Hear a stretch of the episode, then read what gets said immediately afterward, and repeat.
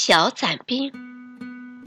秋天，蒲公英妈妈的孩子们都长大了，他们每人头上长着一撮蓬蓬松松的白绒毛，活像一群小伞兵。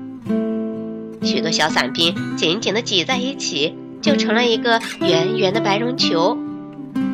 小伞兵有许多好朋友，那就是隔壁苍耳妈妈的孩子小苍耳。小苍耳长得真奇怪，身体小小的，像个枣核，全身长满了尖尖的刺。小伞兵亲热地把它们叫做小刺猬。有一天，一个顶小的小伞兵对一个顶小的小刺猬说：“我妈妈说，我和哥哥们不会老在这儿住下去的。为什么呢？”小刺猬不明白，妈妈说我们必须分散到别处去，藏在泥土里，才会像妈妈那样长成一颗真正的蒲公英。小刺猬听了，想了一想，说：“可是你们怎么到别处去呀？”小伞兵还没有来得及回答，突然一阵秋风吹来。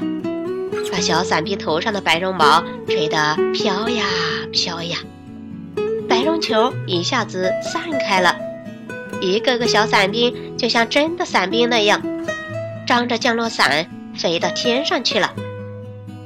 顶小的小伞兵飞在空中，快乐地大声喊道：“小刺猬，瞧，风伯伯带我们去旅行了，再见，再见。”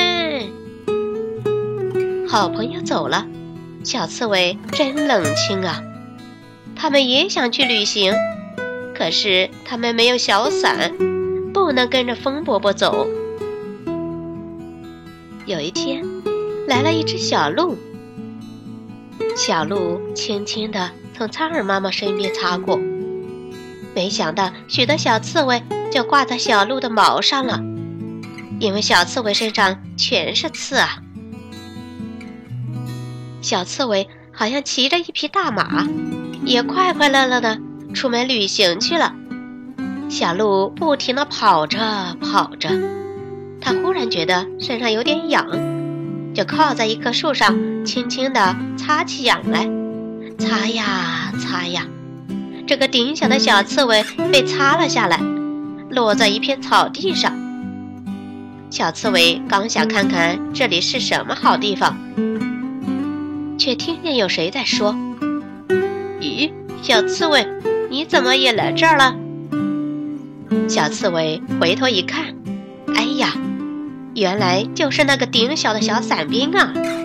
小伞兵躺在地上，已经有一半给土埋上了。